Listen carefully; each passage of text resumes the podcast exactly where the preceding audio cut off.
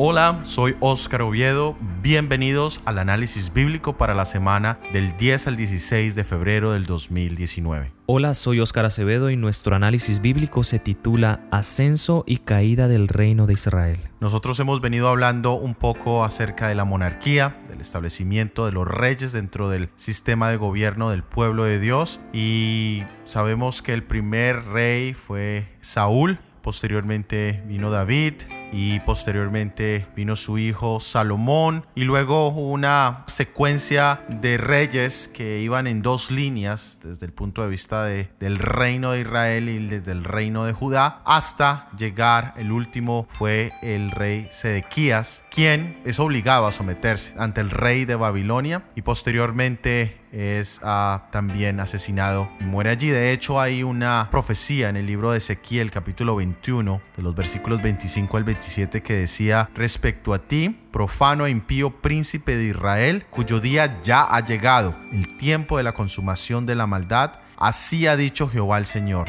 depón el turbante, quita tu corona. Es decir, allí ya se hacía mención directa de que él iba a perder su reinado y de ahí en adelante vemos como eh, reinos paganos fueron los que gobernaron y subyugaron al pueblo de Israel. Empezó Babilonia, luego vinieron los medos y los persas, luego ellos regresan y quedan un tiempo donde intentan reubicarse para luego caer bajo el dominio de los romanos. Y allí es donde encontramos la entrada de el rey de reyes, pero en su manifestación como cordero Lucas capítulo 1 versículo 31 al 33 decía, y llamará su nombre Jesús, este será grande y será llamado Hijo del Altísimo, y le dará el Señor Dios el trono de David su padre, y reinará en casa de Jacob por siempre, y de su reino no habrá fin. Allí se hablaba de la manifestación gloriosa como rey de nuestro Señor Jesucristo, pero sabemos que en su primera venida Él se manifestó como el Cordero de Dios. Sabemos que no se coronó como rey de Israel o como rey de esta tierra, sino que al contrario entra a ser un,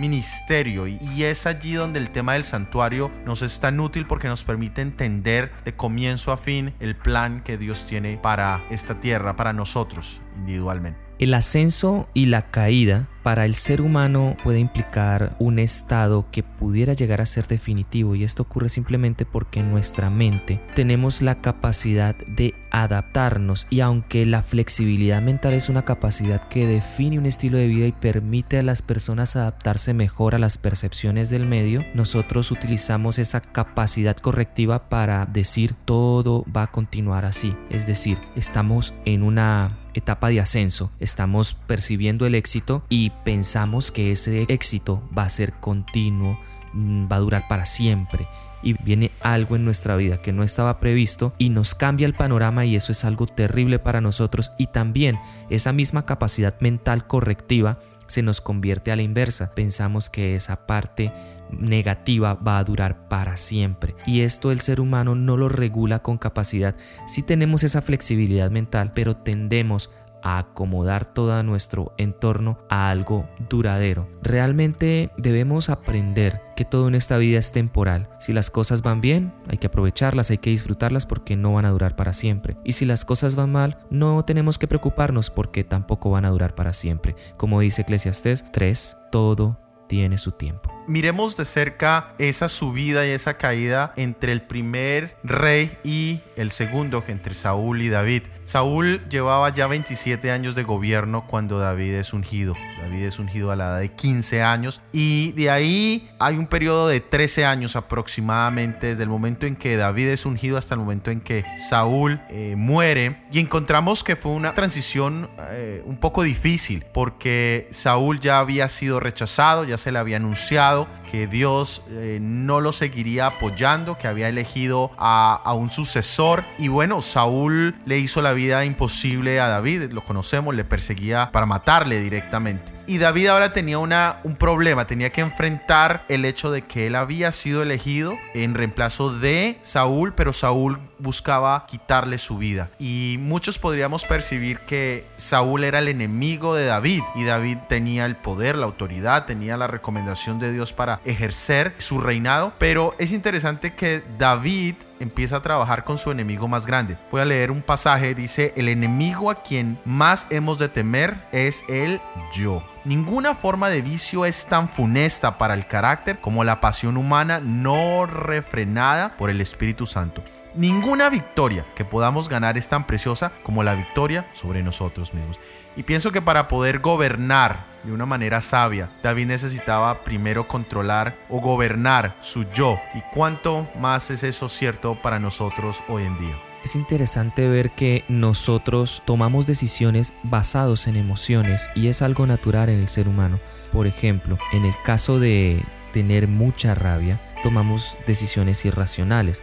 En el caso de estar muy eufóricos o muy alegres, también nuestras decisiones pueden llegar a ser irracionales. Si nosotros analizamos un poco cómo funciona la mente, podemos llegar a decir que nuestra mente realiza juicios no solamente por lo que pensamos al respecto, sino por cómo nos sentimos al respecto. Y caso contrario a David era Saúl. Saúl cuando perseguía a David lo hacía por cómo se sentía al respecto. Tenía ese temor de estar sintiéndose amenazado. Podríamos decir que tenía alguna paranoia de perder su reinado y todo lo que él creía que le pertenecía por derecho, porque era él el que había sido elegido y nadie más podía tener ese trono, y llega a manifestar este miedo en un ataque directo a David, y fue constante, y la decisión de matarlo llega a extremos irracionales. El simple hecho de matar a los sacerdotes que le habían ofrecido un abrigo a David o le habían ofrecido pan a David, simplemente por ese hecho demuestra que él había mentalmente suprimido toda esa capacidad que tenemos como seres humanos de relacionar las cosas y analizarlas antes de actuar. También podemos hablar de lo que el afecto heurístico hace una persona, es decir, esa capacidad de uno pensar en una decisión basado en cómo me hizo sentir esa experiencia Recordemos que la primera vez que Saúl oye algún comentario positivo de David fue simplemente cuando dijeron Saúl mató a miles y David a sus diez miles. Eso simplemente fue un preconcepto que él guarda en su corazón. Y las cosas siguen aumentando cuando ya viene a enterarse que es el ungido, cuando ya viene a, sentir que su reino está amenazado. Saúl no realiza que fue una consecuencia directa de su desobediencia, sino que culpa directamente a David y empieza su persecución irracional. Ahora nosotros mismos podemos llegar a estar sufriendo este tipo de pensamientos en nuestras vidas, tomar decisiones basados en sentimientos o en hechos. Debemos estar un poco más centrados y ahí es cuando el Espíritu de Dios interfiere. El Espíritu de Dios nos ayuda a suprimir nuestro yo, a suprimir esa irracionalidad, esos conceptos basados en experiencias, un preconcepto concebido por una acción que nos lleva a juzgar de forma rápida. El Espíritu de Dios nos ayuda a analizar, nos ayuda a tener un poco más de calma, a ser un poco tardos para la ira y a tener este tipo de pensamiento que David tuvo cuando tuvo la oportunidad de matar al rey que lo estaba oprimiendo, era el mismo Espíritu de Dios el que le aconsejó. Podemos ver qué tipo de espíritu gobernaba a Saúl y qué tipo de espíritu gobernaba a David. Muy bien, pero ¿qué tipo de persona era David? Ya dijimos que él fue ungido a una edad muy joven, 15 años tenía. ¿Qué tipo de persona era él? Nosotros encontramos en sus escritos, por ejemplo en el Salmo 62.9 dice, los hombres de baja condición solo son vanidad y los de alto rango son mentira. En la balanza suben, pero juntos pesan menos que un soplo. Es decir, él reconocía que todos nosotros somos iguales y que el pensar, el concebir que soy mejor o que tengo mayor beneficio, ventaja que otro ser humano, que es lo que hace el orgullo, que nos hace sentir de alguna manera superiores, no era una condición apta. Y él encontramos que era un ser humilde, es decir, no era un ser sin errores, sin defectos, pero la humildad era algo que le acompañaba, también era reverente, había un temor, había un miedo santo hacia la presencia del Señor también tenía una gran confianza en el Señor. El Salmo 27, él dice, el Señor es mi luz y mi salvación, ¿a quién temeré? Es decir, él hace claro que su principal fuente de fe, de consuelo, de ayuda era el, Señor. También era un, ser con un gran amor, de hecho él lo expresaba en sus escritos decía, te amo, Señor, tú eres mi fortaleza. Él expresaba ese amor. También constantemente expresaba agradecimiento, algo, una cualidad muy, muy importante. Y también era obediente y fiel. Y lo encontramos porque en el Salmo, en el capítulo más largo de la Biblia, en el Salmo 119, encontramos bastantes referencias hacia el hecho de cómo pedía, dame entendimiento para poder obedecer o guardar tu ley en mi corazón. Es decir, que la característica principal que podemos resaltar, de lo cual se dice que fue un varón según el corazón de Dios, no era su ah, falta de errores o defectos, sino su humildad.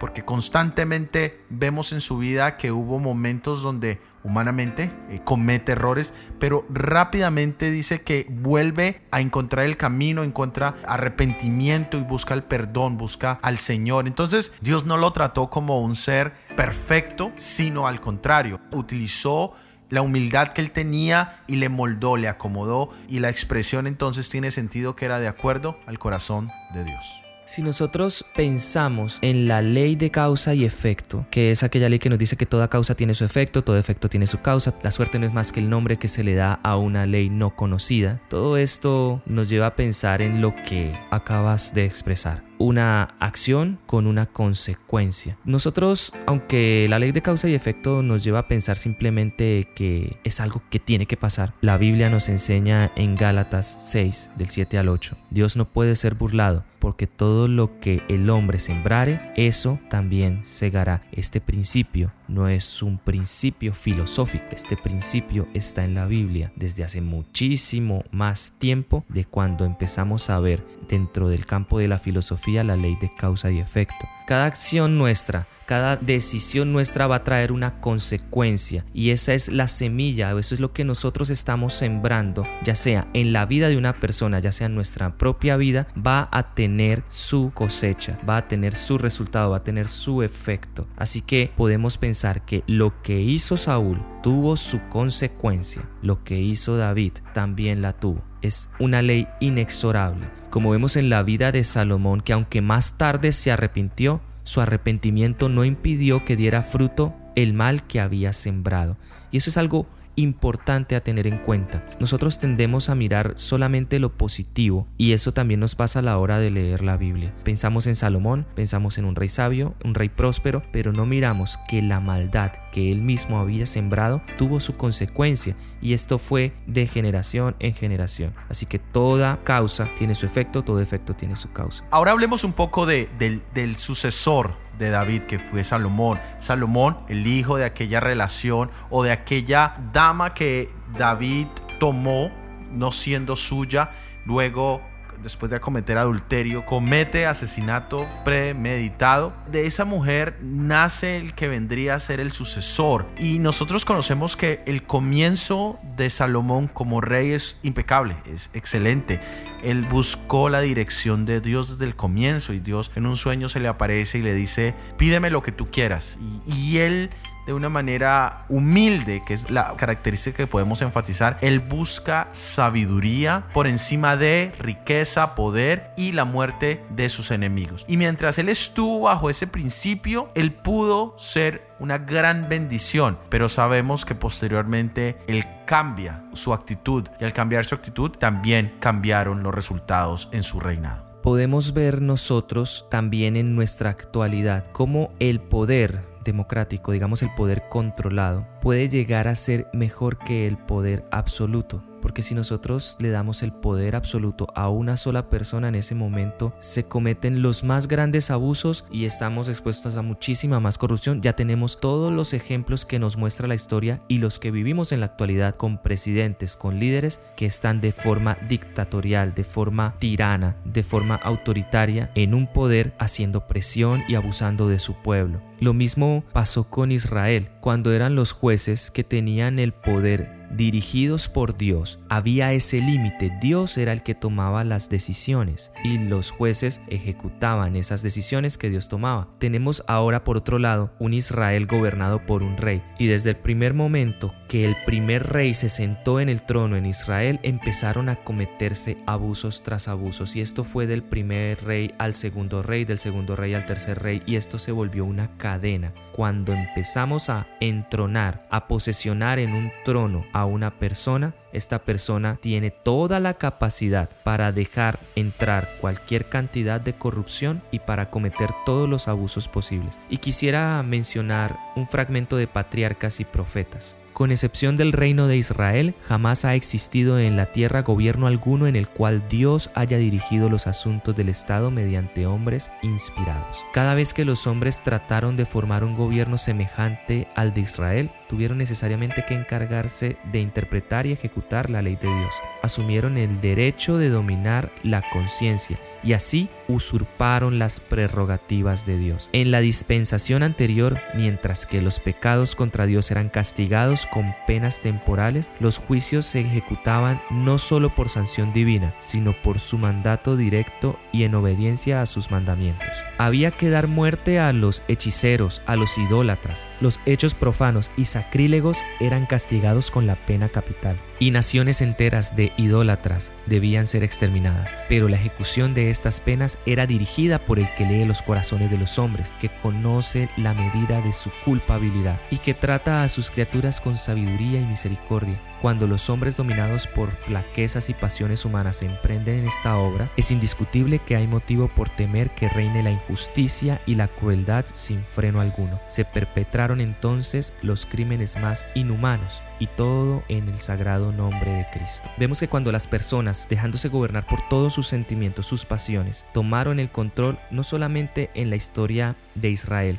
sino a lo largo de la historia de la humanidad, las consecuencias fueron totalmente desastrosas. Esto también lo podemos llevar a nuestras iglesias. Cuando vemos que los que están liderando una responsabilidad en la iglesia empieza a sentirse el rey, empieza a tomarse esa facultad de rey y a sentarse en un trono en el cual cree que nunca va a salir, pueden llegar también a cometerse los más inhumanos abusos. Por eso es bueno que el liderazgo no permanezca durante mucho tiempo sobre una persona, y este cambio también nos ayuda a estar más cerca de la voluntad de Dios, de lo que Dios quiere que nosotros hagamos. Ahora hablemos un poco del talón de Aquiles de Salomón, es decir, de su parte débil. Hemos hablado de que él tuvo un buen comienzo, pero que desafortunadamente también empezó a sembrar en la carne y cosechó también desastres y maldad en la carne.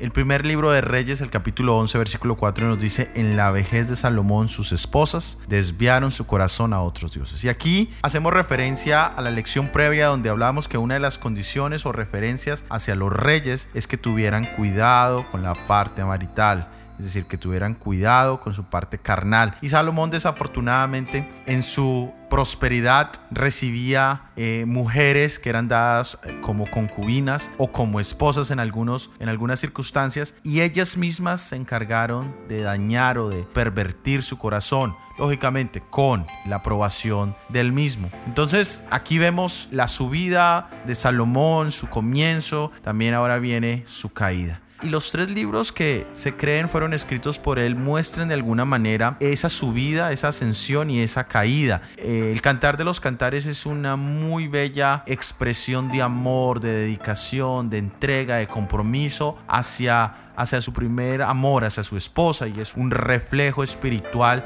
de nuestro amor, de nuestro, de nuestro primer compromiso con el cielo, con nuestro Señor. Y luego viene todos los proverbios que muestran la sabiduría práctica que creemos que Él utilizó de manera vivencial en el diario vivir, en el dirigir eh, al pueblo. Pero tenemos la caída y entonces encontramos el libro de Eclesiastés que parece que tiene un tono agridulce, es decir, eh, allí Él reconoce que todo es vanidad pero lo hace de una manera triste y allí reconoce, eh, dice, disfruta el amor de tu esposa, eh, bebe, come, sé feliz con lo que tienes. Y ese fue tal vez el error de Salomón. Salomón se fue detrás de lo que su corazón o su parte carnal le indicaba y desafortunadamente tuvo una caída terrible y posteriormente vemos que empieza a cosechar su siguiente generación también parte de los errores que él mismo había sembrado. Hablando un poco de las consecuencias que vinieron sobre los descendientes de Salomón, podemos primero analizarlo desde nuestro punto de vista actual.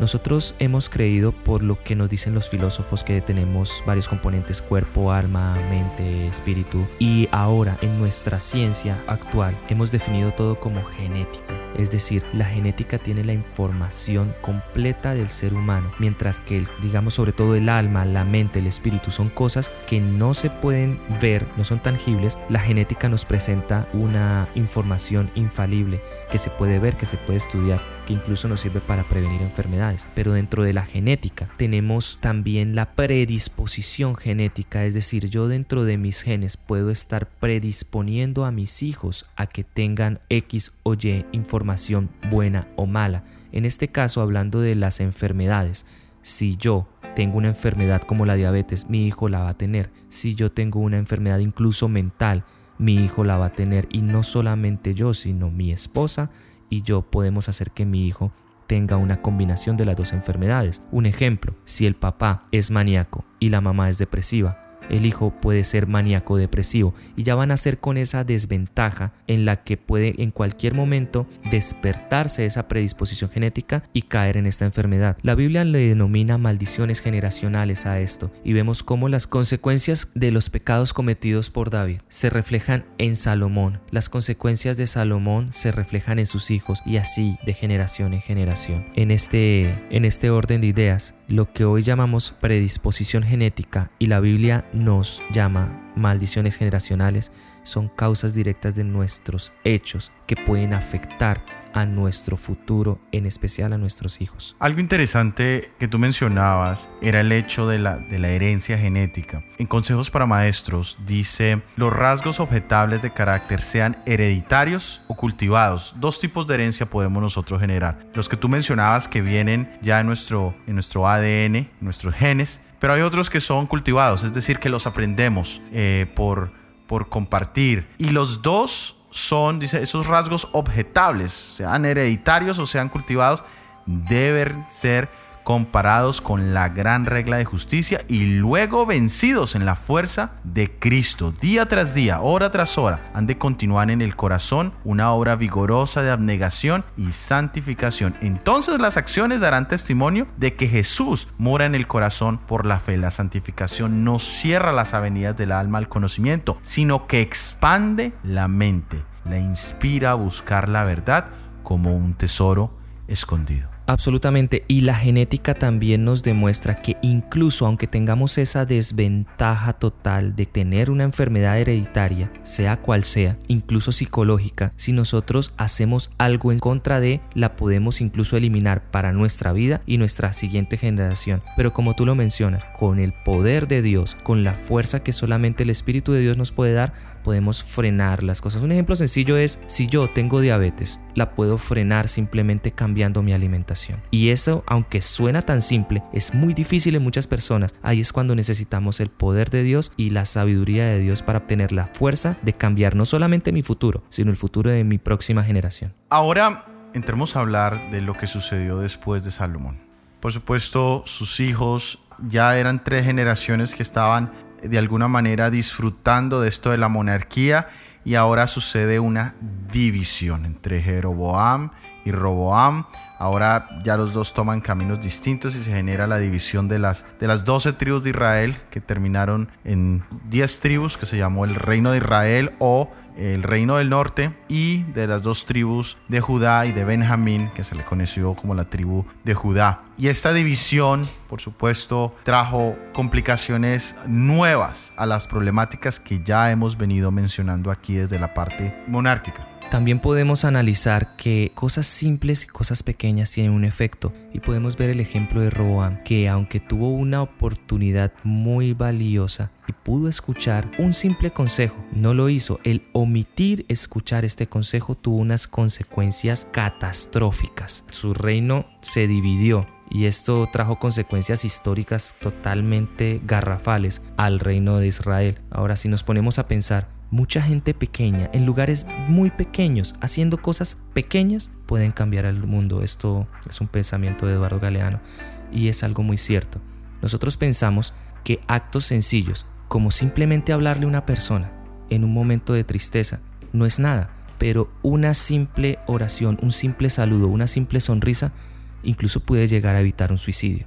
Si tenemos en cuenta que pequeñas cosas tienen grandes efectos, nosotros pudiéramos también utilizar esta información para algo positivo en nuestras vidas. Lamentablemente, a Roboán le pasó a la inversa. Él no escuchó un consejo. Su consecuencia fue catastrófica. Si hubiera escuchado un consejo, algo muy pequeño, también hubiera tenido una grandísima consecuencia. Muy bien, ahora miremos un poco más allá de una manera rápida, porque vamos a entrar en, en, mayor profundidad en los próximos análisis que tengamos. Y es el hecho de cómo Israel empieza el periodo más oscuro de la historia, es decir, la, la historia de los reyes y, y cada uno de sus acciones, de sus decisiones, de sus apostasías es bien notable en la Biblia. Y podríamos compararlo, utilizar un término moderno, contemporáneo, el oscurantismo de la Biblia lo encontramos en la historia de los reyes de Israel y de Judá. Nosotros también tenemos nuestro propio oscurantismo. Y es interesante que coincide con el hecho en el momento en que religiosamente se decide poner a un líder espiritual como líder absoluto, en el momento en que la Iglesia Católica decide poner al, un título, el, representante, el vicario de Jesucristo en la tierra. Cuando eso sucedió, nosotros entramos en lo que conocemos históricamente como el oscurantismo. Es el periodo más oscuro, negro, donde no hubo crecimiento social ni ningún tipo de desarrollo y por supuesto espiritual. Y, y es el periodo más, más oscuro tanto en la Biblia, en el registro de los reyes, como en nuestra historia contemporánea. Cuando vemos que el ir en contra de la voluntad de Dios, al, poner un nombre con el poder absoluto, o, o, mejor declararlo infalible y vitalicio, nos ha traído tantos problemas en nuestra historia mundial. Y a nosotros también nos puede pasar porque los momentos más oscuros de nuestra vida también los podríamos comparar con el oscurantismo de la humanidad. Es decir, si nosotros le damos el trono o el poder absoluto al yo, ¿cuáles son las consecuencias? La Biblia misma nos lo demuestra. Adulterio, homicidios, fornicación, hechicería, inmundicia, pleitos, borracheras, contiendas, iras, celos, divisiones, envidias, en fin, un sinnúmero de cosas que nosotros mismos traemos en nuestro propio yo. Cuando lo eso es lo que va a gobernar. ¿Qué es lo que debemos hacer? No darle el poder absoluto al yo, sino dejar que el trono de nuestra vida lo ocupe el Señor Jesucristo. Que el trono de nuestra vida lo ocupe Dios. Amén. Nuestra verdad central. Me gustaría leer un párrafo, dice, como todas las naciones, los israelitas no se dieron cuenta de que ser en este respecto diferentes a las otras naciones era un privilegio y una bendición especial. Dios había separado a los israelitas de todas las demás naciones para hacer de ellos su propio tesoro. Pero ellos, despreciando este alto honor, desearon ansiosamente imitar el ejemplo de los paganos. Y aún hoy subsiste entre los profesos hijos de Dios el deseo de amoldarse a las prácticas y costumbres mundanas, haciéndose amigos del mundo, son enemigos de Dios. Por amor a las distinciones terrenales, sacrifican el honor inefable al cual Dios los llamó y el de manifestar las alabanzas de aquel que nos llamó de las tinieblas a la luz admirable.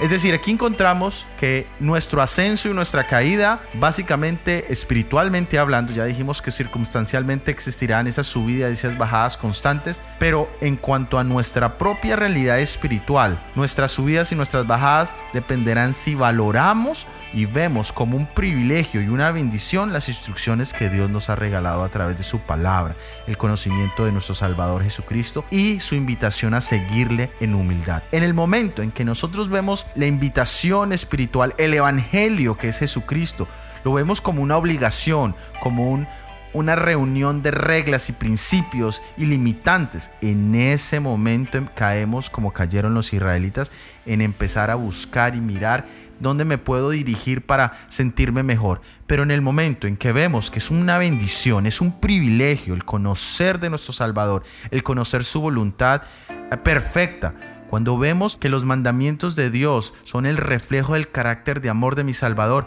entonces podré hacer un uso maravilloso del gran privilegio que tenemos de conocer a nuestro Salvador. Y de esta manera hemos llegado al final de nuestro análisis bíblico. Encuentra el vínculo al estudio completo en la descripción. Para la próxima semana tendremos el análisis bíblico El Reino de Judá. Visítanos en nuestra página 147.ca. Comparte este podcast, déjanos tus comentarios y que Dios los bendiga. Amén.